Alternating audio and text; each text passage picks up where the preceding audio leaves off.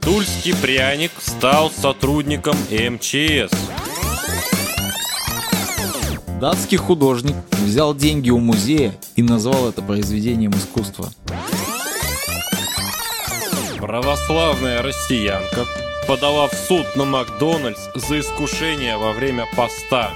Вышла новость о том, что Супермена сделают геем. Байдарку австралийской спортсменки починили с помощью презерватива.